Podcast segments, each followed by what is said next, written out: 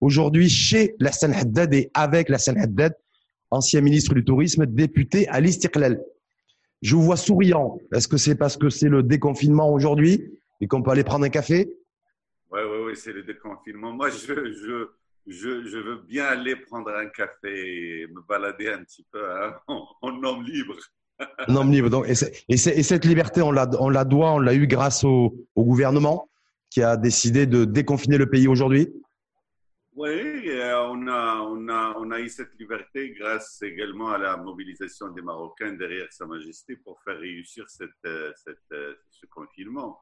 Donc, il faut être fier qu'on l'a réussi. Est-ce que, est-ce que la Hassan Haddad aujourd'hui, on est le 25 juin, il dit, eh bien, il est en, en, capacité de dire merci, merci Houkouma, merci gouvernement de m'avoir donné la possibilité de retrouver une vie normale.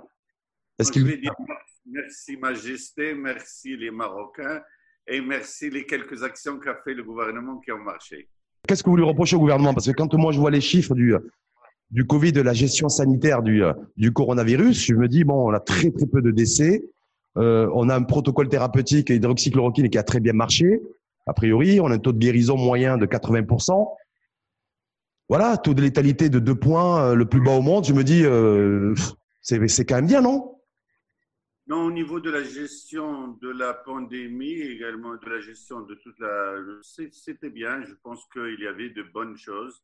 Il y avait un comité scientifique qui suivait les choses. On avait fait un bon confinement. Il y avait des indicateurs et on suivait les indicateurs. Mais, euh, mais par exemple, euh, tout ce qu'on a fait à la Lamimouna, ça a un petit peu embrouillé les choses. Donc, le, le, le, cluster de, de, de le cluster de l'Elamimouna dans la province de Knetra, moi je hmm. pense qu'il y avait une, certaine mauvaise gestion quand même. Est-ce que vous êtes objectif lorsque vous, vous, vous, vous considérez que la responsabilité d'un cluster euh, est, est, celle du gouvernement, sachant qu'un cluster, on ne peut jamais le prévenir? Ne... Non, c'est vrai. Mais, mais, il faut savoir, il faut, il faut faire peut-être une petite enquête par rapport à ça et voir. Il y a une enquête qui a été lancée. Voilà, s'il y a des infections et on le connaissait, pourquoi on a laissé ça se propager? Ça, c'est la première des choses. Pourquoi, quand les ouvrières ont demandé à ce qu'elles soient testées le 7 mai, on ne l'a pas fait? Donc, ce sont ces genres de questions. Et donc, donc si s'avère qu'on n'a pas fait ce qu'on devait faire, donc il y, a, il y a une responsabilité. Mais également, s'il y a un cahier de charge par rapport à tout ce qui est précaution sanitaire, pourquoi on ne l'a pas appliqué? C'est pour cela que je dis, moi, peut-être qu'il y a une certaine responsabilité du gouvernement, mais s'il n'y a pas de responsabilité, qu'ils nous le disent. Oui, en tout cas, il y a le, ministère, le, ministère de l'Intérieur a lancé une enquête justement pour déterminer les responsabilités euh, concernant le, cluster de, de, de, de Aujourd'hui, c'est donc au déconfinement. Euh, euh, la Seine Haddad a, a, pris plaisir ou va prendre plaisir à aller prendre, à aller prendre un café aujourd'hui. Ça coïncide aussi avec la reprise d'activité peut-être beaucoup plus, beaucoup plus réelle. Euh, est-ce que qu'est-ce que ça vous inspire ça? Est-ce qu'on est en train effectivement de, la machine économique est-elle en train de repartir? Bah, la machine économique est en train de repartir. La première des choses qu'il faut qu'on sache, c'est que euh, le retour à la normale, c'est une, normale, c'est un ordre normal qui est différent. Donc, il faut, on va devoir un peu vivre avec le, virus, il est là, donc il faut prendre les précautions nécessaires. Il faut que tout le monde se prépare à ça. Il faut que les unités industrielles et tout, toutes les, unités de commerce et tout ça se préparent à ça, et puis euh, le comportement du citoyen. Donc, si on adopte ce genre de comportement, je pense qu'on va réussir le déconfinement. On a réussi le confinement, il faut réussir le déconfinement. Hum. Mais par rapport à tout ce, que, le gouvernement et les pouvoirs publics ont mis en place pour euh, réussir la reprise d'activité et dans un second temps la relance économique, est-ce que, là vous saluez Vous dites, ouais, effectivement, tous les dispositifs CNSS, les aides, les aides sociales pour les ramédistes et les non-ramédistes, les, les, euh, les offres de crédit d'Amen d'Amen Relance. Est-ce que tout ça, vous dites, voilà, tout ça, ça va effectivement, ça va être suffisant pour permettre la reprise d'activité? Je pense qu'il y a de bonnes choses qui ont été faites par le gouvernement. Euh, donc, euh, nous, on les a saluées. Moi, j'avais l'occasion de le dire et de dire que ce sont de bonnes choses qui ont été prises par le gouvernement. Il y avait un peu de problème par rapport au transfert aux non-ramidistes. Il y, a, il y a encore des gens qui n'ont pas reçu, qui sont dans le besoin, alors que d'autres qui ne sont pas peut-être dans le besoin, qui ont qui ont, réussi, qui ont, qui ont reçu des, des, aides. Donc ça, c'est un petit problème qu'il faut avoir. L'autre chose, c'est qu'on s'est trouvé avec beaucoup de gens qui travaillent avec des entreprises qui sont dans le formel, mais ils ne sont pas inscrits dans le, à la CNSS. Et donc ça, c'est un problème euh, qui existe. Et donc ça a été un peu exacerbé par, par cette situation.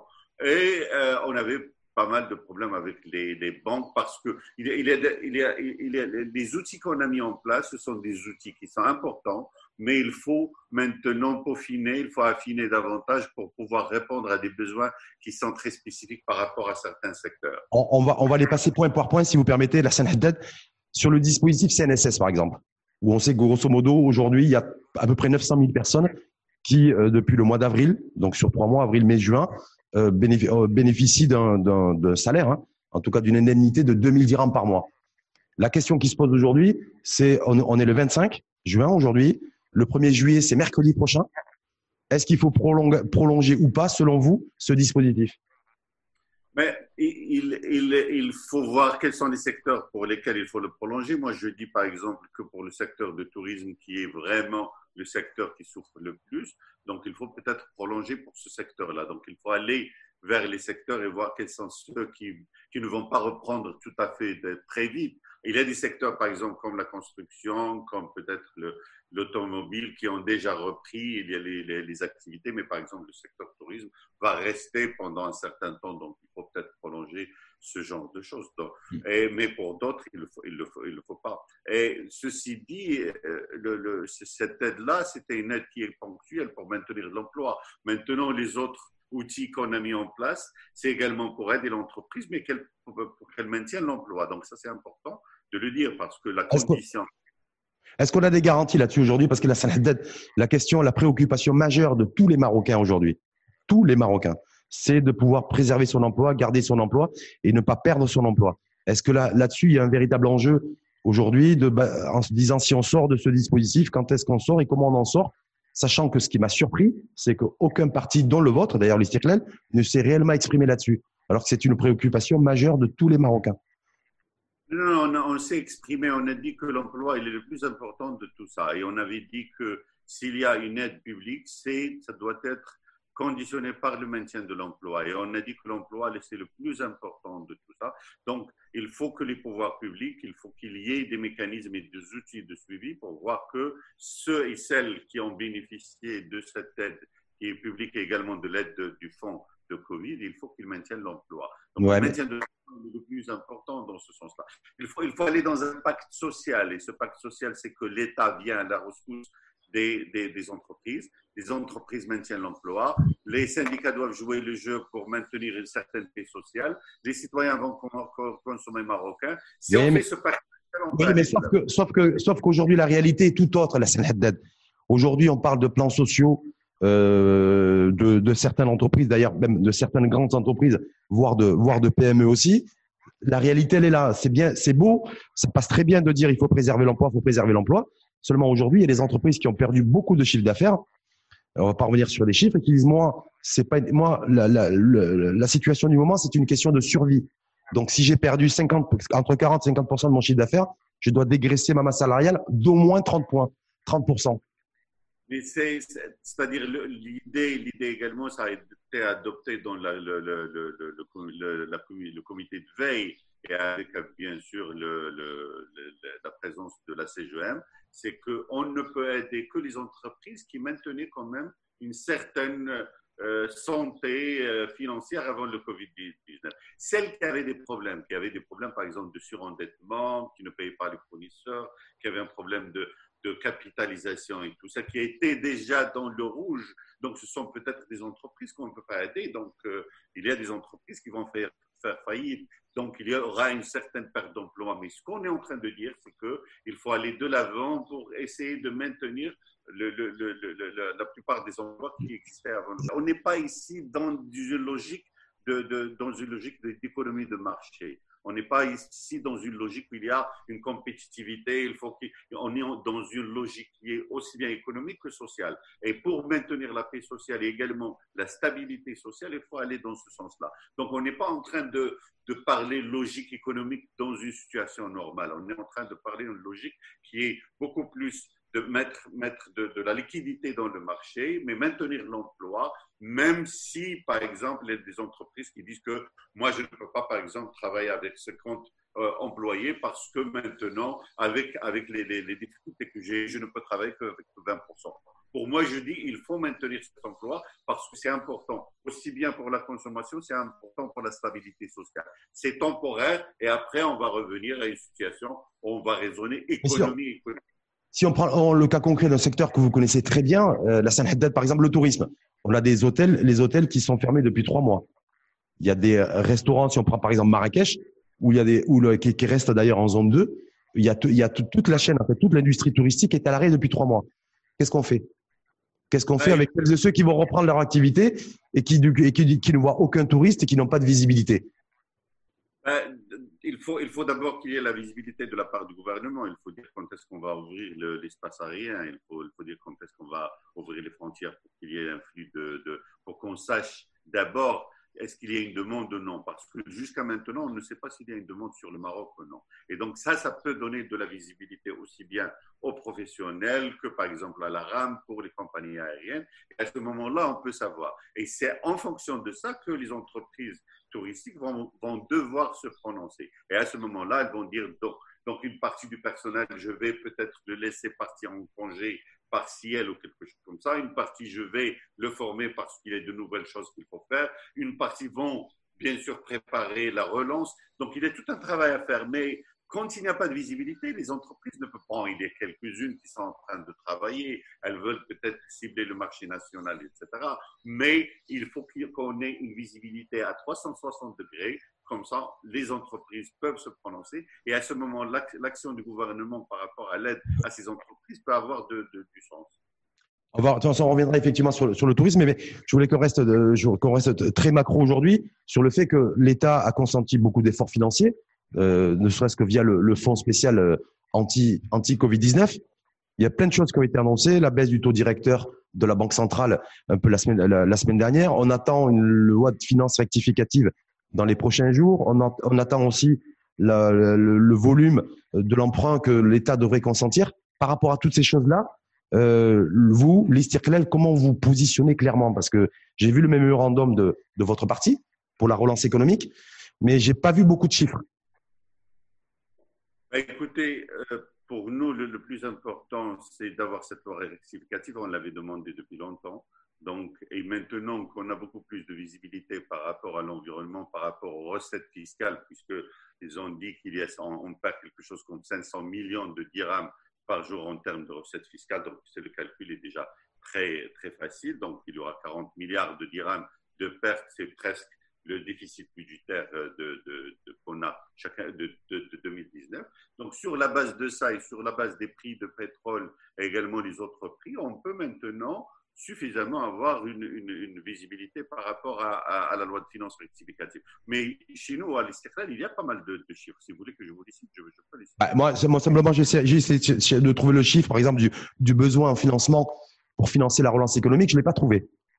Je cherchais, je cherchais aussi les, des, chiffres, des chiffres qui, permettraient de voir un peu de l'impact éventuel de la baisse du taux directeur sur le sur sur l'activité, sur le financement de l'économie. J'ai pas trouvé non plus. Pour nous, le plus important, c'est qu'il y aura peut-être quelque chose comme moins 7% dans la croissance cette année. Donc, on aura perdu quelque chose comme entre 80 et 100 milliards de dirhams. Ça, c'est dans le, la, croissance économique. On aura un manque à gagner de 40 milliards de dirhams par rapport dans les recettes. Et donc, à ce moment-là, c'est en fonction de ça qu'il faut aller euh, peut-être, on est pour l'endettement, mais on est pour un endettement qui est un endettement euh, euh, utile, c'est-à-dire un, endettement qui est créateur d'emplois, créateur de valeur. Et ce n'est pas un endettement pour le, budget de fonctionnement, c'est pour l'investissement. Mm. Et, également, on peut trouver d'autres mécanismes comme l'encouragement des investissements directs étrangers. Euh, on peut également aller dans, le, dans la privatisation. On ira là-dessus, mais quand vous dites, est-ce que vous avez chiffré, vous, au niveau de le, le besoin réel en, en matière de financement qui va conditionner l'emprunt, le grand emprunt que s'apprête à faire le pays?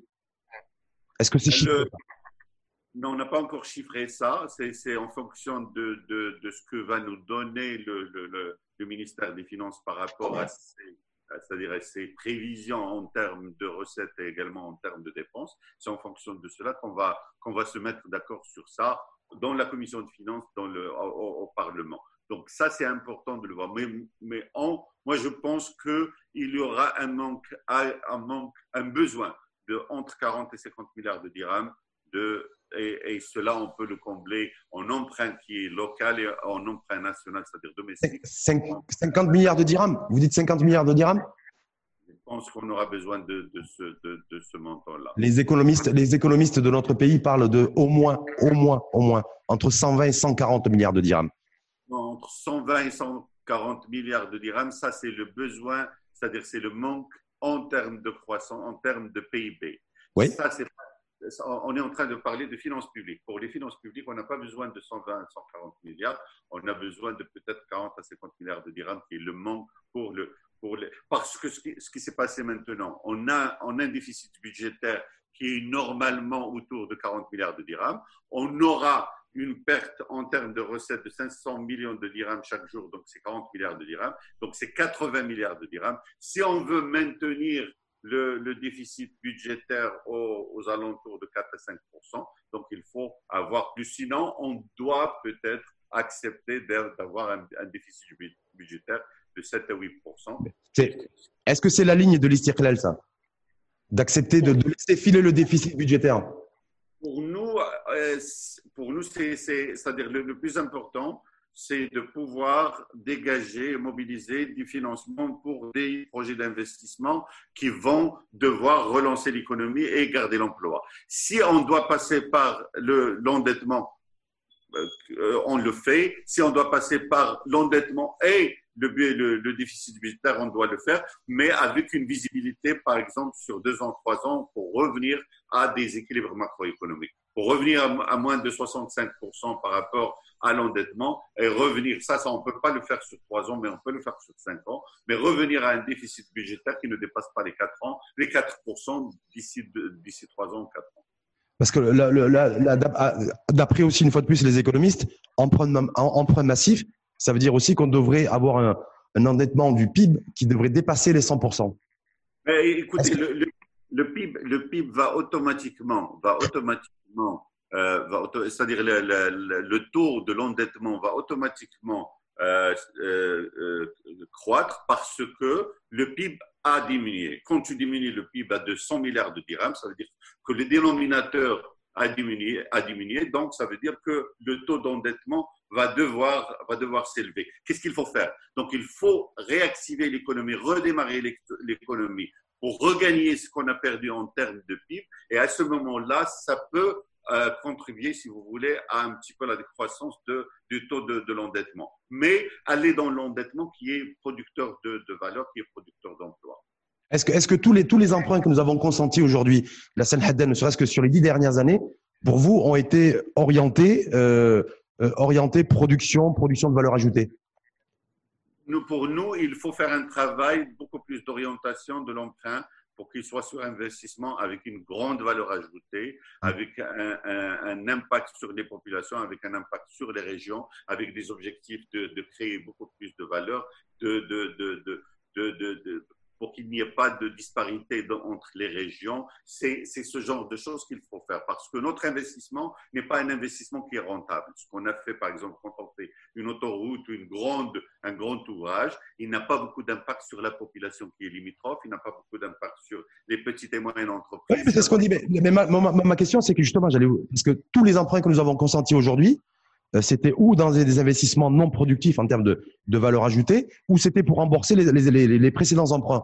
Donc ma question, parce qu'une fois de plus, je sais que l'Istiklal, avec son alliance des économistes, travaille beaucoup sur ces questions-là, mais j'ai rien vu moi encore là-dessus.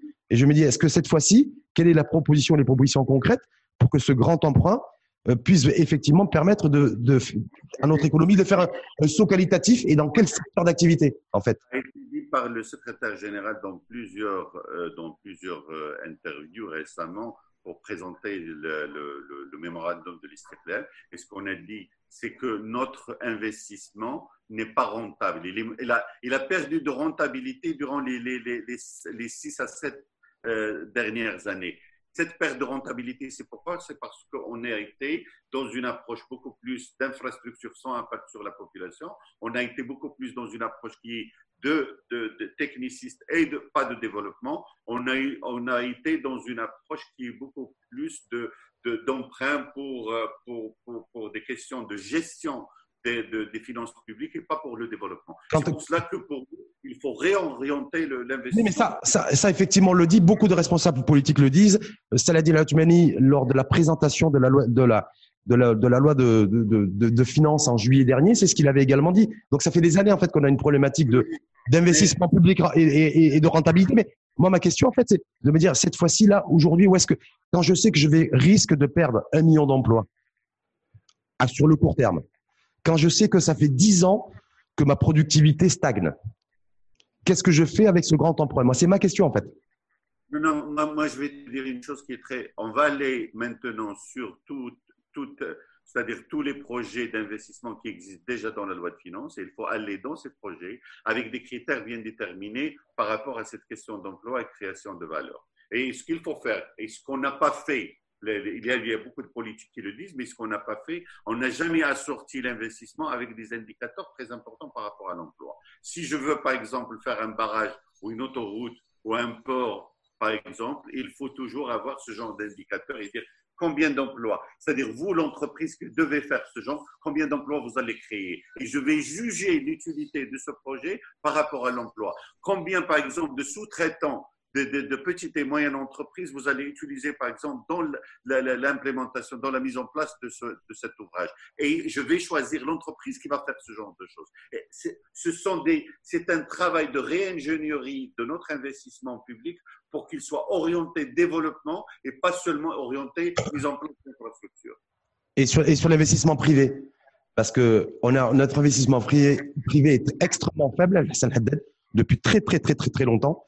Est-ce qu'il faudra nécessairement rehausser le niveau de l'investissement privé? Parce qu'autrement, on ne va pas s'en sortir, sachant que l'investissement public seul, de toute façon, ne pourra pas refaire, refaire renaître notre, notre modèle de croissance économique. C'est une certitude il faut, redynamiser l'investissement privé. C'est pour cela que nous, au niveau de l'ICRLES, ce qu'on a fait, c'est qu'on a proposé de la création d'une banque publique d'investissement. Et cette banque publique d'investissement, c'est pour donner un coup de fouet à l'investissement privé. C'est-à-dire pour pouvoir remobiliser de l'equity pour des projets qui sont à long terme, pour encourager les investisseurs marocains à investir dans des secteurs qui ne sont pas rentables sur le moyen terme pas seulement l'immobilier, pas seulement l'agriculture qui est super subventionnée, mais aller par exemple dans, l'industrie. Mais pour aller dans l'industrie, il faut qu'il y ait un coup de fouet, il faut qu'il y ait un encouragement de la part de l'État. Donc c'est pour cela qu'il faut qu'il faut qu'on encourage cet investissement. Mais également, quand on fait des, quand on fait des, des, politiques sectorielles, ce qu'on fait, c'est qu'on on encourage par exemple l'immobilier. C'est pour cela qu'il y a beaucoup d'investisseurs qui vont de l'immobilier, de, de l'industrie vers l'immobilier. Il faut avoir un tableau de bord et à ce moment-là, on peut, on peut aller par exemple dans, dans, dans, dans dans le soutien, par exemple. Je rappelle, ouais, parce que si s'il y a des investisseurs marocains qui sont allés dans le secteur de l'immobilier ces dernières années, c'est à cause ou grâce aux politiques. Hein. Oui, c'est Voilà. Donc, il y a une responsabilité politique, y compris de votre formation. Mais ma question, c'est, parce que Moulay Alami n'arrête pas de parler de, de l'industrie, de la réindustrialisation. Vous, j'ai vu aussi au niveau de votre mémorandum euh, relance économique de, de, de vous avez parlé de ça, de le, euh, il faut réindustrialiser, préférence nationale, beaucoup de choses. Mais oui, mais j'ai pas vu grand chose sur quelle industrie, quel modèle industriel, quel modèle énergétique, euh, quel, quel savoir-faire industriel, quel euh, le coût du travail, le, voilà, ces, grands enjeux, le facteur des intrants, qui est central aussi. il, y a, une chose qui est importante, c'est-à-dire on n'a jamais eu de, politique, de stratégie industrielle tout fait complète. On a eu des plans d'industrialisation, on a eu les, métiers, les métiers mondiaux du Maroc, on a également le plan d'accélération industrielle. Mais le problème avec, euh, nous n'avons pas une stratégie qui est tout azimut, qui est aussi bien euh, orienté vers l'export que vers le marché interne. C'est-à-dire, nous, nous exportons par exemple les voitures, mais nous importons par exemple tous nos besoins pour le marché local et on n'est pas compétitif par exemple sur le marché local. Donc, il faut revoir nos stratégies industrielles. Qu'est-ce qu'il faut faire? La première des choses, il faut travailler sur les facteurs de les facteurs de production. Tout ce qui est foncier, tout ce qui est financement, tout ce qui est, par exemple, le lourdeur administrative et tout ça. Donc, il faut travailler sur ça. Ça, c'est la première des choses. La deuxième des choses, c'est voir, faire la substitution de l'import par rapport à l'industrie, c'est-à-dire tous les gens qui importent des produits qui sont fabriqués en Chine ou en Turquie, il faut s'asseoir avec eux et il faut leur dire, écoutez, on va vous aider. Non, mais ça, ça c'est ça, euh, Moullah le ministre de l'Industrie, a commencé à le faire d'ailleurs. il a relancé le dispositif de contrôle et de filtre des produits industriels importés. Ça, il l'a fait. Mais... Non, non, il ne l'a pas fait. Il a dit qu'il a, il a dit qu'il avait des problèmes et donc il est en train de mettre en place une banque de projets. Mais c'était notre idée. On a dit qu'il faut faire. Il vous l'a, il, vous l'a piqué l'idée? Il vous, a, il vous a piqué votre idée? Non, non, c'est-à-dire c'est cette, cette, cette, cette, substitution des, des, des exports par l'industrie, c'est un moyen important de, de contrer toute la, le, toute la concurrence déloyale qui existe de la part, par exemple, des produits qui viennent de la Turquie, qui viennent de la Chine. Donc ça, c'est important. Mais comment, comment, comment on peut faire ça? Juste parce que c'est intéressant. Bon, vous dites, il faudrait faire ça, il y a qu'à, il y a qu'à, il y a qu'à, mais comment on fait? Quand on, veut, quand on décide demain de freiner l'importation de batteries, de pneus, de couches bébés, de, de carrelage céramique, euh, on fait comment? Pour, ah, pour, la première des, choses, c'est qu'il faut aller dans la, question de tout ce qui est barrières non tarifaires. Et ça, c'est important. Tout le monde le fait, la Turquie le fait pour nos produits. Donc, les barrières non tarifaires, il faut les, mettre en place. Ça, c'est la première des choses. La deuxième des choses, il faut investir dans l'outil industriel. C'est-à-dire, quand les gens veulent faire une usine, donc il faut les aider pour avoir l'outil industriel à 80%.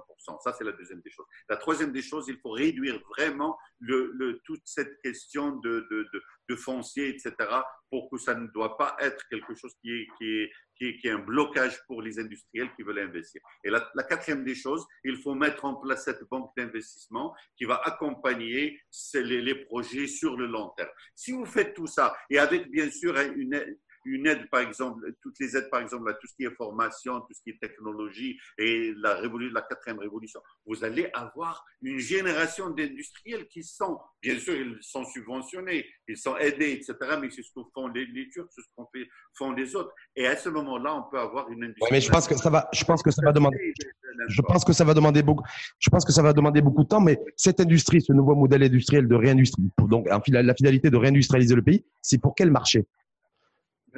Premièrement, moi je pense qu'il faut réindustrialiser pour le marché, euh, pour le marché local, ça c'est important, pour tout ce qu'on importe. Et ça, ça c'est important et on peut le faire. Et il faut être dans la substitution, il faut travailler dans les régions, il faut travailler sur les facteurs de production, il faut, il faut travailler sur. Et, la deuxième des choses, il faut travailler en amont. Tu sais, par exemple, par exemple en Turquie, vous avez des fonderies, vous avez toutes les matières premières qu'on utilise pour la fabrication d'une voiture, ils sont également fabriqués en Turquie. On n'a jamais investi dans ce sens-là. On a juste quelques petites choses qu'on fait par rapport au toit des voitures, mais il faut aller dans ce sens-là. Et ça, ça nécessite quand même un investissement de la part du pouvoir public qui est sur le long terme. Il y a un retour sur investissement qui est qui est, qui est, minime, mais on est en train de combler, si vous voulez, si tu veux, la chaîne de valeur et la chaîne de production pour pouvoir produire de la matière première jusqu'au. jusqu'au Mais ça, ça va, être, ça va être compliqué, ça va demander beaucoup de temps et beaucoup d'argent de fabriquer de la matière première hein, qui est nécessaire pour l'industrie. Parce que là, il faut être très pragmatique là-dessus. non, il y, a, il, y a, il y a des choses qu'il faut faire maintenant rapidement qui sont des, des, choses très rapides. Par exemple, quand il y a une concurrence déloyale, il faut aller dans tout ce qui est euh, blocage, euh, c'est-à-dire des, des, barrières non tarifaires, il y a des trucs, à faire et tout ça. Donc on se barricade. Donc on se barricade. Mais il faut travailler également, c'est une opportunité pour travailler sur le moyen et le long terme. On ne peut pas juste travailler pour, pour faire la, la crise. La crise, c'est une opportunité pour aller de l'avant plus, plus solide également. Vous savez, moi, si, si j'étais en train de, ce soir, je suis en train d'écouter la scène Haddad, je me dis, moi, si effectivement le Maroc, c'est-à-dire notre pays, votre pays, hein, notre pays à tous, est en train de, est en train ne, ne, veut, plus importer de produits, euh, ben, tous les produits aussi que nous exportons euh, vers, l'Europe ou autre, ben, ces pays-là vont risquer de nous dire aussi, ben, vos produits, vous les gardez.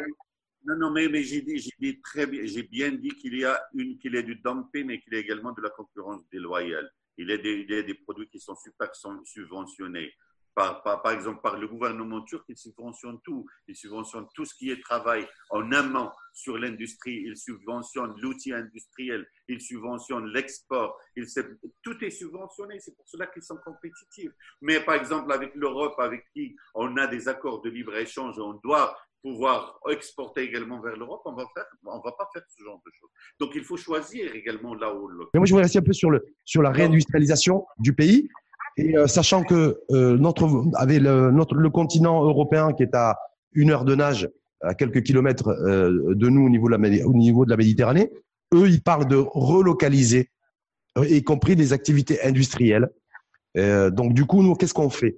Est-ce qu'on se dit, on attend que voir s'il y a une opportunité qui, euh, qui, un espace qui se ferait et qui pourrait nous permettre nous de, de, de pouvoir d'avoir d'avoir une offre industrielle? euh, éventuellement de euh, qui pourrait qui pourrait répondre au, à la fois au Maroc et à la fois à l'Europe.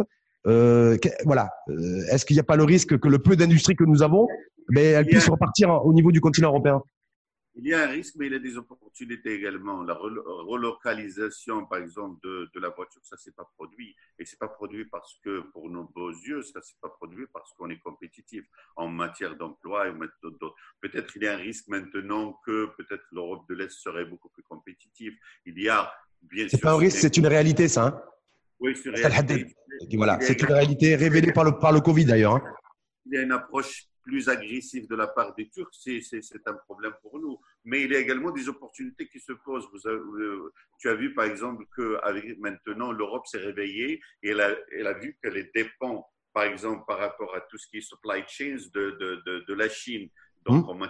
dans tout ce qui est équipement médical, dans tout ce qui est médicaments et tout ça. C'est là où on peut se positionner. On est juste à côté, on est lié par des, des accords, un dialogue politique. Il n'y a pas de coup politique, il n'y a pas de coup géographique. Donc on peut reprendre le rôle que la Chine jouait par, par rapport à l'Europe et on peut faire et on a le savoir. Ça veut dire quoi, la Haddad? Ça veut dire quoi? Ça veut dire d'avoir d'être l'usine? Est-ce que c'est d'être l'usine de l'Europe? Parce qu'il y a un véritable enjeu aujourd'hui. Euh, est-ce qu'on devait être le verger de l'Europe? Matière agricole On a loupé ce rendez-vous. Euh, on aurait pu être aussi l'industrie, l'usine de l'Europe il y a quelques années. On a également loupé ce rendez-vous. Est-ce que là, dans cette séquence post-Covid, le vrai sujet, c'est de se dire voilà, moi, tout ce qui est euh, énergie verte, euh, empreinte carbone, je mets ça de côté temporairement et je suis prêt à jouer le jeu avec l'Union européenne pour dire voilà, moi, l'industrie, euh, y compris polluante, moi, je suis prêt à le faire au Maroc. Non, moi je, moi je pense, moi je pense qu'il ne faut pas faire ce genre de choses. Euh, vous savez qu'il y a une taxe maintenant par rapport à l'importation de tout ce qui est empreinte, c'est-à-dire produits qui ont une empreinte euh, carbone qui est élevée. Et à ce moment-là, nous, on doit se positionner. C'est pour cela qu'aller, par exemple, dans tout ce qui est euh, voiture euh, électrique, il faut aller, par exemple, il faut soutenir les entreprises qui veulent, qui vont, qui vont, qui vont, qui vont consommer, par exemple, les énergies renouvelables. Il y a la loi 1309 qu'il faut peut-être revoir. Comme ça, on peut inciter des entreprises qui font de l'export à, même si elles ont la moyenne tension, à, à utiliser les énergies renouvelables. Comme ça, on peut réduire l'empreinte carbone et on est compétitif. C'est pas en devenant, si vous voulez, un. ça. Ce que vous dites là, c'est pour les, ça, c'est pour les pays riches et les économies riches, la transition écologique et le produire propre. Nous, aujourd'hui, on a des défis sociaux, on a des enjeux sociaux, me semble-t-il, extrêmement importants et extrêmement urgents. Est-ce que la, la carte à jouer aujourd'hui, peut-être l'atout, c'est de te dire, voilà, je vais sur l'industrie qui est pas forcément propre parce que j'ai besoin, moi, un, de développer mon industrie et deux, de créer de l'emploi industriel. Mais, le, problème qui se pose, c'est que l'Europe maintenant, c'est-à-dire décarboniser, ça ne veut pas dire exporter les industries qui s'installent à l'étranger et puis C'est-à-dire, si on fait ça, on ne peut pas exporter vers l'Europe parce qu'il y a des taxes sur tout ce qui est euh, produit avec, euh, avec une empreinte de carbone qui est très élevé. Moi, je pense que le, tout, ce qui est, tout ce qui est industrie verte, tout ce qui est économie verte, elle est productrice également de richesse. Et notre compétitivité à l'international, c'est d'aller dans ce sens-là. On est déjà parti, on est bien avancé par rapport à la production des énergies renouvelables. Autant l'utiliser pour être compétitif, par exemple, surtout au niveau de tout ce qui est industrie à l'export. Donc ça, c'est important. Moi, je pense qu'il faut aller dans ce sens-là. Il faut que les entreprises, que ce soit PME ou grandes entreprises qui travaillent dans l'export, il faut leur donner, il faut rectifier la loi 1309 pour qu'ils utilisent la, pour qu'ils utilisent, même si elles sont en moyenne tension dans, le, dans la consommation de, de, de, l'électricité, elles peuvent utiliser les énergies renouvelables et réduire leur, leur empreinte. C'est faisable, on peut le faire, leur empreinte carbone. Et à ce moment-là, on est compétitif, on peut exporter. Mais ce que je veux dire, c'est que l'industrie aujourd'hui, euh, en tout cas pour, pour nous, me semble-t-il, il va falloir. Est-ce qu'il va pas falloir nécessairement se dire, ben je vais, je ne, moi je ne m'inscris pas dans cette transition écologique temporairement? Parce que j'ai une urgence sociale aujourd'hui, je perds de l'argent, je perds du PIB, j'ai mes déficits qui sont en train de déraper, j'ai un cadre macroéconomique que, que j'arrive pas à maintenir et j'ai une pression sociale de 300 000 personnes qui arrivent sur le marché du travail chaque année. D'ailleurs, beaucoup ne vont, pas trouver grand-chose en septembre. Voilà. Est-ce que là, se dire, est-ce qu'il faut, est-ce qu'il faut se dire, il faut être extrêmement pragmatique aujourd'hui? Avec une industrie polluante à qui on va exporter, on ne va pas pouvoir exporter à l'Europe qui est notre partenaire à 70%. On va exporter vers quel pays? On va exporter vers la Chine. Même la Chine est en train de faire sa transition également écologique. Donc on va exporter vers quel pays? On n'a pas la capacité hum, logistique d'exporter vers les États-Unis. Ils sont très compétitifs également. Donc il faut se positionner. Maintenant, il faut se dire que cette transition, elle est mondiale. Et, et, le consommateur, il est très conscient. Et on va devoir aller dans ce sens-là. Donc, je ne suis pas d'accord à ce qu'on importe les industries polluantes pour pouvoir euh, faire, faire face à une situation sociale. Moi, je pense qu'il faut travailler avec les entreprises pour qu'elles soient beaucoup plus, leur empreinte elle est moindre, et à ce moment-là, elles peuvent créer de... Mais, mais c'est un accompagnement qu'il faut faire. Oui, non, mais... Oui, effectivement, vous avez dit tourner à l'export, mais nous, on doit structurer d'abord notre marché intérieur, on est bien d'accord industriel. Est-ce que par rapport à notre marché intérieur, est-ce qu'on peut pas se dire aussi aujourd'hui, ben je fais, je mets de côté la transition écologique. Je d'abord, je développe réellement mon industrie. Je développe des métiers industriels. Je développe de l'emploi industriel, sachant qu'on perd de l'emploi industriel chaque année depuis un certain nombre d'années. Et d'après, je verrai effectivement ce que je peux exporter avec un alignement aux normes et, et réglementations éventuellement européennes ou autres. Mais là, vous êtes en train de reporter le problème parce que si vous investissez, par exemple, dans tout ce qui est industrie polluante pendant une période de 5 à 10 ans et après, vous voulez faire la transition, ça va vous coûter un argent qui est, important. Et, et, donc, il vaut mieux faire cet investissement là, maintenant, et faire la transition. Alors que, par exemple, aller dans des industries qui sont trop lourdes et polluantes, et ça va coûter de l'argent pour faire le transfert et ça va, ça va créer également beaucoup de résistance. Donc, je pense qu'il faut aller déjà directement dans tout ce qui est économie verte et industrie verte depuis le début, avec un emprunt qui est réduit. Et c'est un positionnement du Maroc. On peut pas, on peut pas être, c'est-à-dire on peut pas avoir des engagements avec le COP 20, et dire qu'on va être une, destination durable par exemple, par rapport à l'investissement. On ne peut pas dire qu'on est, par exemple, durable par rapport au tourisme. On ne peut pas dire qu'on qu'on va aller dans, dans, dans, une économie verte et en même temps, on peut avoir cette parenthèse, par exemple, d'encourager de, les industries qui sont polluantes juste pour des raisons qui sont sociales. Hmm. Est-ce qu'on peut aussi créer une offre, industrielle, si on part sur l'industrie et qu'on arrive à réussir à réindustrialiser le pays, par revoir à la hausse aussi le pouvoir d'achat des Marocaines et des Marocains? Parce qu'on est en train de très souvent, on parle pour eux, on, parle pour eux, on décide pour eux, et on n'a pas fait grand-chose en tout cas sur ce terrain-là ces dernières années. Là, aujourd'hui, on dit on va se réindustrialiser, on part euh, avec les contraintes écologiques, euh, sachant que le, secteur industriel est le secteur le plus compétitif au monde parce que vous êtes en concurrence avec le monde entier et toutes les économies, sans tenir compte aussi du pouvoir d'achat des Marocains. Non, non, non c'est vrai. C'est-à-dire, c'est-à-dire, le marché, il est petit maintenant, le marché intérieur. Donc, euh, et puis, il y, a, beaucoup de compétition de la part de d'industriels qui sont hautement subventionnés. Donc, c'est pour cela qu'il faut aller dans ce sens-là. C'est-à-dire c'est la, la, classe moyenne qu'il faut soutenir, soutenir le pouvoir d'achat de la classe moyenne, qui s'est effrité d'ailleurs. Les, les, les, dix dernières années, le pouvoir d'achat de la classe moyenne s'est vraiment, vraiment effrité. Donc, c'est pour cela qu'il faut avoir une politique de renforcement de la capacité de la classe moyenne, autant, par exemple, par les aides directes que mais par, comment, par exemple, comment, comment, par exemple, Comment, par exemple, il, y a les décisions qui sont prises dans tous les pays. Regardez, la, c'est pour ça que j'ai passé en revue, j'ai passé pratiquement toute la nuit à, éplucher le mémorandum de, de sur la relance économique. J'ai rien vu là-dessus. C'est sur la classe moyenne. Vous savez, quand on va consentir un emprunt colossal, ça veut dire que c'est les impôts de demain qui vont peser aussi sur cette classe moyenne qui est taxée à la source. Ça, ça veut dire, voilà, vous voyez ce que je veux dire. Sur la TVA, par exemple, il y aurait pu avoir un, instru un instrument fiscal qui, pourrait, qui aurait pu permettre aussi, si ça avait été une proposition de l'Istiklal par exemple, de maintenir, de préserver le pouvoir d'achat de la classe moyenne. Il y a des, il y a des options, il y a des. Oui. Rachid, ce n'est pas sur la TV qu'il faut travailler, il faut regarder bien le mémorandum de l'Istiklal. On a bien spécifié et on l'a déjà fait dans la loi de finances, dans, les, les, les, les propositions qu'on a faites par la loi de finances de 2019 et 2018 on a, on a toute une batterie de, de, de, mesures qu'il faut avoir pour encourager la, classe moyenne. Mais il faut travailler pas sur la TVA. La TVA, c'est une taxe qui est neutre, un impôt qui est neutre. Il faut travailler sur l'IR. Et c'est l'IR qui est important parce que la plupart de la classe moyenne, ce sont des. Est-ce que vous appelez, est-ce que vous appelez aujourd'hui à la baisse de l'IR? Attends, attends. Alors, qu'est-ce qu'il faut faire? Quels sont les besoins de la classe moyenne? Les besoins, par exemple, de tout ce qui est éducation pour les enfants dans le privé. Il a les besoins, par exemple, de, de, voyage. Il a les besoins, par exemple, de, d'aller à l'université et également de logement. Et on a une, une série de batteries par rapport à ça. C'est écrit, c'est c'est là. C'est important pour encourager oui, Hassan Haddad, aujourd'hui, à l'instant T, on est le 25 juin, reprise d'activité, relance économique. Est-ce que vous, vous appelez au niveau de l'Istiklal, ce que je n'ai pas vu, donc je n'ai peut-être pas tout vu, hein, à une baisse de l'IR non, ce qu'on dit, ce qu'on dit, c'est pas une baisse de l'IR. Ce qu'on est en train de dire exactement, c'est que par exemple, pour les, les, familles, les ménages de classe moyenne qui payent par exemple pour leurs enfants dans des écoles privées, on peut faire une rétrocession dans l'IR par exemple, de, de, de 500 oui. Ça, c'est important. Ça, c'est important. Oui, mais sauf que, sauf que, la situation du moment, vous l'avez dit tout à l'heure, la Haddad. Aujourd'hui, l'administration.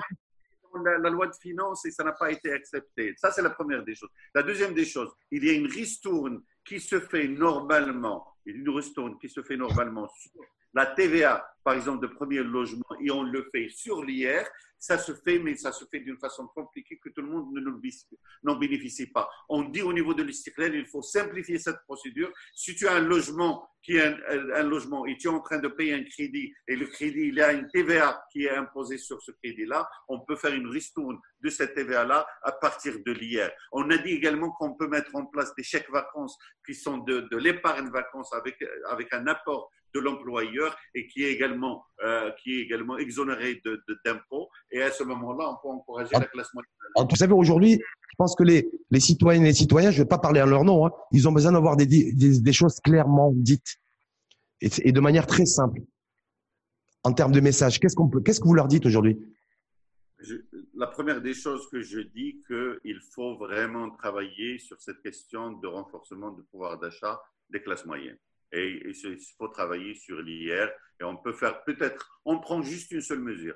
Vous avez par exemple deux enfants, trois enfants qui sont dans l'école privée, on va faire une ristourne sur l'IR euh, euh, euh, pour vous encourager parce que vous êtes en train de, de, de, de c'est-à-dire vous, n'utilisez pas l'école publique, c'est-à-dire vous payez les impôts, vous n'utilisez pas l'école publique. Ça, c'est important. La deuxième des choses, on va dire aux citoyens, surtout ceux qui sont pauvres, qu'on doit continuer dans les transferts directs. Maintenant, on a une base de données. Cette base de données va nous servir pour continuer sur les, transferts directs. Mais on va, on va les conditionner. Il faut ramener ses enfants à l'école. Il faut que la femme fasse les tests prénataux. Il faut également qu'il y ait une alphabétisation de, de, de, du père et de la mère également. Il faut qu'il y ait une formation dans tout ce qui est entrepreneuriat. On va, ça c'est important et ça ne nous coûte pas beaucoup d'argent. En fait, en fait, même s'il y a ce problème de, de, recettes qui sont réduites, ce qu'on est en train de dire là, on est en train de stimuler la consommation, on est en train d'injecter de, la liquidité dans le marché. C'est important, ce, ce, genre. Ce sont des mesures qui sont importantes. C'est ça ce qu'on dit aux citoyens. Et mm. on dit aux citoyens également, on va travailler sur le, le, non formel. Le non formel, ce sont des créateurs, ce sont des créateurs d'emplois, de, mais on va travailler, mais on les accompagne, on va leur dire, écoutez, vous, allez, par exemple, vous, vous, allez ne pas payer de taxes, d'impôts et également de charges sociales pendant cinq ans. On va prendre en charge les, les, charges sociales pendant cinq ans. Et on va vous accompagner par Maroc PME pour vraiment moderniser. Et on va, par exemple, et on va vous donner les, les, les, la possibilité de faire une comptabilité comme un auto-entrepreneur. Oui, ça, vous imaginez ça En fait, il y a des personnes aussi qui disent que ben, ce qui on est aujourd'hui la situation est encore plus difficile. La scène Haddad, parce que tous les gouvernements qui sont succédés ces 20 dernières années, tous, sans exception, tous les partis politiques sans exception, en fait, non, on fait beaucoup plus que parler qu'agir. Ce qui fait que quand vous faites l'informel, ben, si on avait réglé cette problématique et qu'on avait assuré le basculement du, de, de, de, de l'informel vers le formel, on n'aurait pas cette problématique aujourd'hui par rapport à l'école publique versus l'école privée, par rapport à la classe moyenne, si on avait travaillé sur le sujet et qu'on avait acté ce que vous avez dit avec une espèce de retour ristourne fiscale, de, en tout cas défiscalisé, on n'aurait peut-être pas cette problématique aujourd'hui. Ce qui fait qu'aujourd'hui, on a une détérioration structurelle du pouvoir d'achat de tous les Marocains. Rachid, Rachid, moi je ne suis pas d'accord avec toi. C'est l'Istiklal qui a initié les transferts directs qui s'appellent TCF. C'est l'Istiklal qui avait dit qu'il faut faire ce genre de ristourne pour la classe moyenne. Et on l'avait dit, les, gouvernements qui sont venus après ne l'ont pas appliqué. Et la troisième des choses, c'est. Mais l'Istiklal était aux responsabilités aussi. C'est-à-dire aussi au gouvernement d'Abbas Fassi qu'on a initié tout ce genre de, de, de, de réflexion. L'Istiklal en 2011 avait cette réflexion par rapport à tout ce qui est banque d'investissement. C'était là, il y avait une résistance de la part de différents acteurs, mais on avait ce genre d'idée. Aujourd'hui, quand vous parlez de relancer la consommation, euh, on, est on attend toujours, hein, je pense que même vous, au niveau de l'Istiklal, vous attendez ça attentivement, la présentation de la loi de finances et le plan de relance économique. Alors, beaucoup se disent aujourd'hui, on va vers quoi? Est-ce qu'on va mettre l'accent sur l'offre, c'est-à-dire la production, ou mettre l'accent beaucoup plus sur la demande et la consommation A priori, ce n'est pas tranché aujourd'hui. On a du mal, ceux qui sont dans l'industrie, qui produisent, vous disent, moi, je ne peux pas reprendre l'activité ou je la reprends à minima parce que la consommation n'est pas repartie. Donc, on se retrouve voilà, aujourd'hui, 25 juin, euh, ça, tourne en rond, en fait. Il faut travailler sur les deux la première des choses, il faut dire qu'il y a une grande partie des Marocains qui, ont perdu, qui ont perdu, si vous voulez, leurs ressources, qui ont perdu leur épargne. Ont perdu le pouvoir d'achat, oui par exemple, qui, qui se sont endettés, il y a des familles qui ont reçu, par exemple, le petit peu que le gouvernement leur donne. Donc, ils ont une capacité de, de consommer qui est très réduite. C'est pour cela qu'il faut continuer dans les aides pour un peu impulser la demande. Il faut impulser la, la demande. Si on n'impulse pas la demande, même si on produit, on est en train de travailler on a travaillé maintenant sur un peu le maintien, si vous voulez, de la capacité des, des, ménages pendant trois mois. Mais après, il faut avoir, il faut impulser la demande. Et c'est important. C'est pour ça que nous, on dit, il faut continuer, par exemple, à aider les emplois, surtout dans les secteurs qui sont sinistrés. C'est pour cela qu'on on dit qu'il faut continuer à faire des transferts directs conditionnés pour les couches sociales qui sont pauvres. Ça va coûter ce que ça va coûter, 5 milliards ou 6 milliards de dirhams, mais c'est comme ça qu'on impulse la, demande. Est-ce que donc Hassan Haddad est en train de dire clairement, il faut continuer à augmenter la dépense publique pour relancer la consommation. C'est ce que vous êtes en train de dire. C'est le modèle, en fait. C'est-à-dire, on n'a pas le choix dans ce genre de situation. Tu sais, même les grands libéraux du monde, maintenant, ils parlent de, du besoin de mettre en, euh, une, vraie dose de liquidité dans le marché si on veut impulser la demande. C'est important. Il y a l'offre maintenant, bien sûr, on est en train de travailler avec les entreprises pour les aider à produire, etc. Donc il y a l'offre, mais il faut qu'on travaille également sur la demande. Et ça va pour tous les secteurs. Donc on est en train de parler, par exemple, tourisme interne, mais comment on va le faire si les, la classe moyenne n'a pas, le, pas le moyen Justement, je voulais passer au tourisme, la Haddad. Alors je ne vais pas vous demander si vous étiez à la place de Nadia Fatah Alaoui, celle qui est, celle qui est ministre du tourisme d'ailleurs euh, depuis bientôt un an, euh, si vous auriez fait différemment, si vous auriez fait mieux, si vous auriez fait moins bien. Mais là, aujourd'hui, face à un secteur que vous avez dirigé, que vous connaissez très très bien, euh, la scène Haddad, qu'est-ce, que, qu'est-ce qui peut être fait déjà là, aujourd'hui, en termes d'urgence, reprise d'activité? Sachant que pour l'instant, les fermetures, les frontières sont toujours fermées, on n'a pas encore de visibilité sur la, levée des, frontières. Bah, il faut avoir de la visibilité sur la levée de frontières. Tout le monde est en train d'ouvrir ses frontières, donc il faut qu'on le fasse. C'est-à-dire que tant qu'on n'a pas ouvert, si vous permettez, tant qu'on n'a pas ouvert les frontières, on ne peut pas avoir de visibilité au niveau du secteur.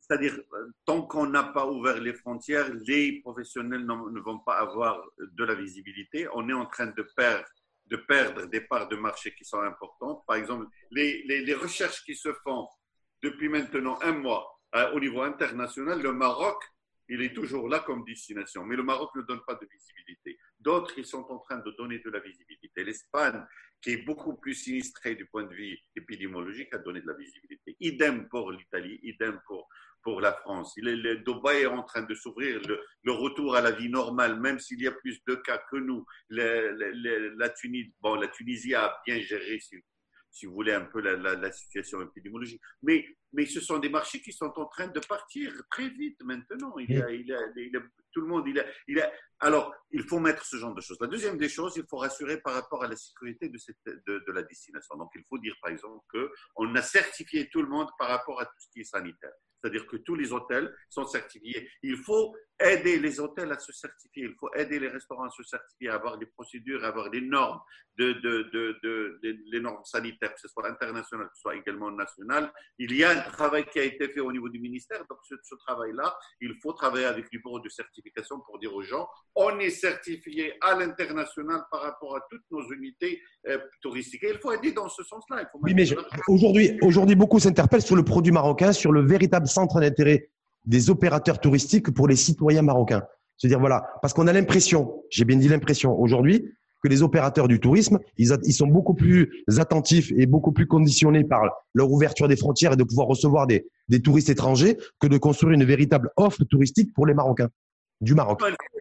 Les, Marocains, les c'est pas juste un, juste un refuge, c'est un, un, marché très important. C'est parmi les, les, plus grands marchés du tourisme marocain. C'est le premier marché du tourisme marocain. C'est le marché marocain suivi du marché du marché des, MRE et suivi du marché des, Français. C'est ce qu'on ne sait pas. Mais par exemple, il est des fois où il y avait la crise, par exemple, en 2014, avec, euh, avec Daesh et tout ça, c'était les Marocains qui ont sauvé la situation au niveau de Marrakech. Ils étaient les premiers. Et donc également au niveau d'Agadir. Donc le marché marocain, il est important. Mais ce qu'il faut faire maintenant, avec l'effritement du pouvoir d'achat des classes moyennes, il faut aller dans le, le renforcement de ce pouvoir d'achat. Des crédits à voyage, il faut les mettre en place. Il faut mettre en place des crédits au voyage. Moi, j'ai vu personne en train de parler de ce genre de choses, crédits au voyage, en attendant qu'on mette en place l'échec voyage. Ça, c'est la première des choses. Deuxième des choses, des offres qui sont très importantes pour les, les, les, les qui, sont, qui, sont, qui sont intéressantes pour une famille marocaine. Une famille marocaine qui consommait 15 000 dirhams ou 20 000 dirhams ou 10 000 dirhams l'année dernière, maintenant, elle va consommer jusqu'à 50% de cela. Et donc, quand on va afficher, par exemple, des prix comme 17 000 pour une semaine pour une seule personne dans un hôtel de 5 étoiles à Agadir, c'est pas comme ça qu'on va faire le marché national. Ça veut dire qu'aujourd'hui, ça veut dire, aujourd'hui, les opérateurs touristiques non, non, euh, sont, ne, sont pas en phase, en fait. Ils, ils, demandent de l'argent à l'État. Ils demandent à ce que l'État leur donne de l'argent, mais en contrepartie, ils ne proposent aucune offre touristique sérieuse et en phase et en ligne avec les, les le pouvoir d'achat des Marocains. C'est bien ça Moi, je ne dis pas ça, mais ce que je dis, c'est qu'il faut faire ce genre de choses. Non, mais je le dis pour vous, parce que c'est ce que vous voulez dire, en fait. Il faut que les professionnels, avec le ministère, travaillent ensemble avec l'ONMT pour pouvoir avoir ce genre de package, mais package intéressant, très intéressant. Sachant que maintenant, elles ne sont autorisées que fonctionner à 50%. Donc, on va voir si après, ils vont pouvoir fonctionner à plus que ça, peut-être on va voir de, le, le, développement de la situation épidémiologique. Ça, c'est la deuxième des choses. La troisième des choses, il y a les Marocains qui vont partir à l'étranger. Mais pour maintenir une partie de ces Marocains, il y a, il y a des Marocains qui vont partir de toutes les manières. Ils ont des maisons en Espagne, ils veulent partir, ils veulent un peu aller. C'est normal, c'est pas un problème. Mais pour maintenir les Marocains qui doivent être là au Maroc, il faut vraiment soigner ce qu'on offre ici au Maroc. Est-ce que, est-ce que vous considérez, la salle que les, les Marocains du monde donc les Marocains résidant à l'étranger pourraient sauver la saison estivale Écoute, euh, le, ministre des Affaires étrangères a dit que les Marocains du monde, on ne va pas organiser la, l'opération Marhaba. L'opération Marhaba. Et donc, si on ne va pas organiser l'opération Marhaba, donc euh, il y aura un problème par rapport au grand flux des Marocains à l'étranger. Ils pourront toujours venir. Hein. La Belgique, la France, l'Italie et l'Espagne. C'est là où il y a le grand nombre. Et, et vous savez que le, les, les, MRE, c'est également une source de tourisme important et c'est une source de, de dynamique économique qui, qui, qui, est dans le pays. Donc, il faut peut-être revoir, revoir ce genre de choses, peut-être essayer d'inciter les, les, gens à venir, même si on n'organise pas Marhaba. Il faut voir quel, dans, quelle, dans quelle situation parce que l'opération Marhaba ne, donc, ne se déroulera pas. Effectivement, Nassar Boulita, le ministre des Affaires étrangères, l'a annoncé. Euh, mais pour autant, les, Marocains résidant à l'étranger qui souhaiteraient venir au Maroc euh, pourront le faire, même s'il n'y a pas l'opération Marhaba. Et mon interrogation, c'est de se dire, voilà, aujourd'hui, lorsqu'on dit, ou lorsqu'il se dit, parce que c'est pas très clair là-dessus, qu'il pourrait y avoir la mise en place d'une mise en quarantaine pour les Marocains résidant à l'étranger qui souhaiteraient venir au Maroc cet été de neuf jours, est-ce que pour vous, ça va être un frein ou ça pourrait être un frein conséquent à leur venue? Un très grand frein. Moi, je pense que neuf jours, c'est trop. Donc, il faut que le ministère de la Santé se prononce là-dessus. Maintenant, on fait peut-être, est-ce qu'il ne faut pas faire peut-être trois jours, quatre jours pour voir que les gens qui ont des symptômes, est-ce qu'il, euh, c'est-à-dire, est-ce que les gens vont développer des symptômes? Mais le, problème, c'est que pourquoi on va confiner les gens? Si on le fait, des tests et on trouve qu'ils ne sont pas euh, qui, ne sont pas, qui ne sont pas porteurs du virus, pourquoi est-ce qu'on va les confiner? Il faut juste confiner ceux qui ont le virus. Donc, si on le fait automatiquement, donc je pense que c'est quelque chose qui va peut-être qui, qui, qui, va freiner l'arrivée des, des, MRE. Moi, je pense qu'il faut assouplir quand même ce genre de choses. Il faut demander aux gens de se tester avant de venir. Et également, il faut les tester. Il faut avoir un dispositif pour tester les gens quand ils viennent et juste mettre en quarantaine ceux qui sont porteurs de virus. Est-ce que vous seriez favorable, vous, la Haddad, à ce que, comme proposition et comme mesure, bah, que chaque personne qui, chaque Marocain résident à l'étranger qui souhaiterait rejoindre le Maroc puisse être, puisse présenter en fait à la, au poste frontière son test PCR négatif? Est-ce que ça, ça serait suffisant? On avait dit ce genre de choses. Et il faut que les, pays travaillent entre eux pour voir quelles sont les possibilités de, de, de, circulation des personnes dans les frontières. Et c'est ça ce qu'il faut faire. Il faut faire ce genre de travail. Est-ce qu'il faut avoir un passeport sanitaire? Immunitaire, oui.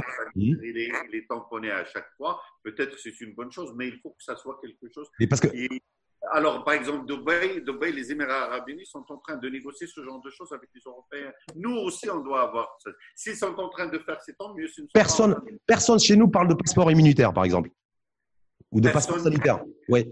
Nous, on n'a pas de visibilité ni comment on va soutenir le secteur du tourisme, ni quand est-ce qu'on va ouvrir les frontières, ni quand est-ce qu'on va démarrer, la, quel, quel, genre de soutien, par exemple, pour les Marocains pour qu'ils voyagent ici, et qu'est-ce qu'on va faire avec les Marocains qui, du monde. En fait, on ne sait rien. On n'a pas de visibilité. Pourquoi on n'a pas de visibilité? Je ne peux pas vous dire, il faut demander au gouvernement. Est-ce que ça veut dire que là, on, va, on, est, on est en passe peut-être de, de sacrifier cette, cet, cet été, cette saison estivale 2020 Puisqu'on n'a pas de visibilité, vous dites qu'il n'y a pas de proposition, on ne sait pas.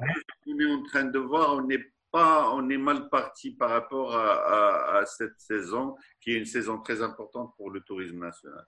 D'après ce que je vois, on n'est pas, on n'a pas encore. Peut-être qu'il y a des choses qui sont en train de se discuter, mais jusqu'à maintenant, et je pense qu'on est en retard. On est en fin juillet, juin, juillet, c'est demain, août, c'est demain. Donc, euh, on va rater la saison très rapidement. On va rater la saison pour tout le monde, que ce soit pour le marché interne, que ce soit pour le marché international. Donc, mmh. ça ça, c'est la réalité. Hmm, c'est la réalité, mais c'est parce que beaucoup s'interpellent parce que le, les recettes touristiques annuelles, c'est on était sur un train de 60 milliards de dirhams chaque année. On est en train de perdre. Non, on est le, le, Annuellement, les recettes touristiques, c'était à peu près 60-65 milliards de dirhams chaque année. Non, les, les recettes, c'est-à-dire les recettes touristiques, c'est-à-dire en termes de devis, c'est 73 milliards de dirhams. Mais le chiffre d'affaires du tourisme, c'est 130 milliards de dirhams. Ça veut dire qu'à ce rythme-là, si on loupe la saison estivale 2020, on va se retrouver en fin d'année. Ce que disait, ce qu'a dit d'ailleurs Abdel Jouari, euh, il, y a une, il y a une dizaine de jours, euh, avec euh, moins 70, moins 75, moins 80% de recettes fiscales. De recettes touristiques, pardon. 75 de recettes, de recettes de, de, de, devises, de recettes de devises pour le tourisme, peut-être ça va aller jusqu'à 75 à 70 et, et, également, ce sont les recettes fiscales du tourisme également qui vont qui vont impacter euh, notre capacité également à avoir des recettes fiscales. Ça aussi, c'est. Et, et, les pertes d'emploi, les pertes de valeur, beaucoup de choses. Beaucoup de choses. Mmh. Et, la, et, la, reconstruction, parce qu'est-ce qu'on peut penser, juste une dernière petite question sur le tourisme, la salle Haddad, est-ce que là, il va falloir aussi revoir aussi le modèle, notre modèle euh, produit, positionnement Maroc touristique, après cette crise, après ce post-Covid? Euh, Je n'ai pas, pas bien entendu la question. Est-ce qu'il va falloir aussi, parallèlement à cela, qu'on sacrifie ou pas la saison estivale 2020, réfléchir, avoir une réflexion de fond sur le, produit touristique marocain et sur notre offre touristique. Je pense que c'est le moment également de revoir ce qu'on est en train de faire parce que le, le modèle qu'on avait jusqu'à maintenant d'augmenter le nombre de touristes et aller dans une approche qui est quantitative, peut-être que ça ne va pas être euh, la, nouvelle réalité, le nouvel ordre va être tout à fait différent, avec beaucoup plus de distanciation sociale, avec beaucoup plus de, normes sanitaires et tout ça. Donc, il faut revoir ce, ce, genre de choses. Et puis également, également même ce qu'on offre, par exemple, le city break pour les gens qui veulent venir pour trois jours, quatre jours et revenir, peut-être on va aller dans beaucoup plus, c'est-à-dire euh, des, des, vacances qui sont beaucoup plus étendues. On va aller beaucoup plus dans l'écotourisme et tout ce qui est rural parce que. Ah, parce que moi, je me dis, tout ça, c'est un grand changement. Toute l'industrie, on sait très bien que l'industrie aérienne aujourd'hui, il va y avoir, ils vont mettre deux, trois ans, ils vont pas retrouver une activité normale avant 2022-2023. Tout ce qui est, euh, tout ce qui est low cost, les, billets pas chers, il y en aura de moins en moins. Donc c'est pour ça que je, la question de la question de fond aujourd'hui, voilà, c'est que parallèlement à essayer de sauver la saison, c'est de se dire voilà, il va y avoir une nouvelle donne euh, touristique, un changement radical certainement aussi du comportement du tourisme et des tours opérateurs et autres, et que là aussi, il va falloir nécessairement sortir avec une, nouvelle approche. Il faut, le, il faut le préparer. Donc, on va voir un peu avec le comportement des gens maintenant, avec les destinations qui sont en train de rouvrir. Et peut-être après deux ou trois mois, on va comprendre un peu quel est le comportement de, du touriste. On est en train de voir des choses qui se passent maintenant qui, qui, qui dénotent un grand changement. Et ce changement-là va obliger les, les, le secteur touristique à se, à se mettre en question. Mais c'est un accompagnement qu'il faut faire de la part des pouvoirs publics pour avoir ce, ce modèle qui est beaucoup plus c'est-à-dire qu'on est plus dans, dans, les expériences qui sont safe, on est beaucoup plus dans les expériences qui sont durables, on est beaucoup plus dans, dans des expériences qui sont plus longues, on est beaucoup plus de, des expériences qui sont de moins d'animation de, qui c'est de groupe, etc., etc. Tout ça va, va vraiment chamboler, si, si, tu veux, le, le, modèle touristique. La salle le, tout, tout ce qui était en termes d'objectifs, 2020, 20 millions de touristes, 2020 euh, hisser le, le, le, PIB, touristique de 7% à 20%, s'il faut mettre tout ça de côté aujourd'hui et se dire, voilà, on revoit un petit peu le paysage mondial, ce qui est en train de se passer, qu'est-ce qui est, quel, a, a été le comportement et quel sera le comportement du touriste. Et on commence à redéfinir des, de nouveaux objectifs. Ça, il faut, il faut voir maintenant, il faut, il faut vraiment étudier, il faut, il faut mettre il faut mettre un comité de veille qui va étudier ce genre de choses, ce genre de comportement. L'ONMT est capable de faire ce genre de, de travail pour voir quels sont les, changements. Il y aura de grands changements, de grands bouleversements dans les comportements des voyageurs et les comportements des, des, des, des, touristes. Et à ce moment-là, il faut revoir également ses objectifs et ses ambitions par rapport au Maroc en tant que Haddad, juste, euh, j'ai deux, trois questions d'auditeurs qui, euh, que je souhaiterais vous, que je souhaiterais vous poser. Euh, la première, c'est ah, comment, comment la Sen Haddad aurait géré une situation semblable et sauvé les secteurs s'il était, à la, s'il était toujours aux responsabilités? Ah, ben écoutez, moi, je, je, je, ne dis pas que la ministre, là, n'est pas en train de gérer euh, bien le, secteur. C'est une gestion qui est collégiale de la part du gouvernement parce qu'on est face à une épidémie et puis également l'arrêt de l'activité touristique mondiale est, généralisée. Mais ce que j'aurais pu faire, c'est beaucoup plus travailler avec les professionnels pour leur donner beaucoup plus de visibilité, travailler le marché interne beaucoup plus et lui donner un grand fouet, travailler avec les ministères concernés pour avoir un bon produit pour les Marocains, travailler avec les Marocains pour jusqu'à ce qu'on ait une visibilité par rapport au marché international. Deuxième question, vous avez, vous avez préconisé en 2015 une adaptation de l'offre touristique au marché national et au pouvoir d'achat des Marocains. Mais nous, mais nous avons l'impression pardon, que rien n'a été fait à ce niveau-là.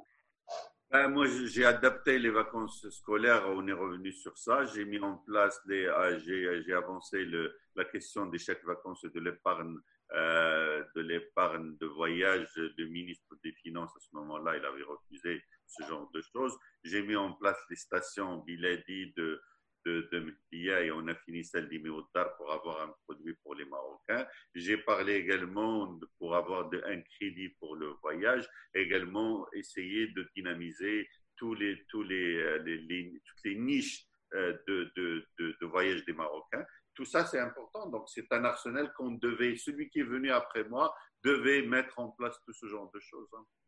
Troisième et dernière question, la Haddad. Les Marocains ont besoin de solutions réalistes et palpables. Qu'est-ce que vous leur dites? Donc, d'un point de vue global, hein, je pense. C'est-à-dire, ce n'est pas le tourisme, c'est en général. En général. Bah, les, Marocains ont besoin d'avoir plus de visibilité de comment on va relancer l'économie, comment on va soutenir les ménages, comment on va soutenir les, classes moyennes et comment on va créer un pacte social pour que tout le monde mette la main à la pâte et sortir du marasme qui a été créé par le Covid-19. Pas par le gouvernement, par le Covid-19. Et une certaine, certaine carence de gestion de la part du gouvernement. Merci en tout cas à vous, la Haddad. Merci à vous. Je rappelle que euh, vous avez été donc ministre du, du, Tourisme, que vous êtes député à l'Istirklel. Euh, bienvenue aussi euh, le retour à la vie normale, à son café, à son expresso, à la possibilité d'aller se restaurer dans un restaurant en terrasse au soleil, de pouvoir aller marcher, faire du sport, aller chez le coiffeur. Vous êtes déjà allé chez le coiffeur, non vous? Que je, ou alors Déjà fait. C'est déjà fait? Déjà fait maison. Ah, déjà, voilà. Donc, c'était le, le, salon de coiffure confinement. c'est la consommation interne domestique. Consommation interne domestique. Formelle ou informelle? Formelle. Merci en tout cas à vous. Merci, en tout cas à vous et à très bientôt. Merci à toi. Merci. Merci à Ciao.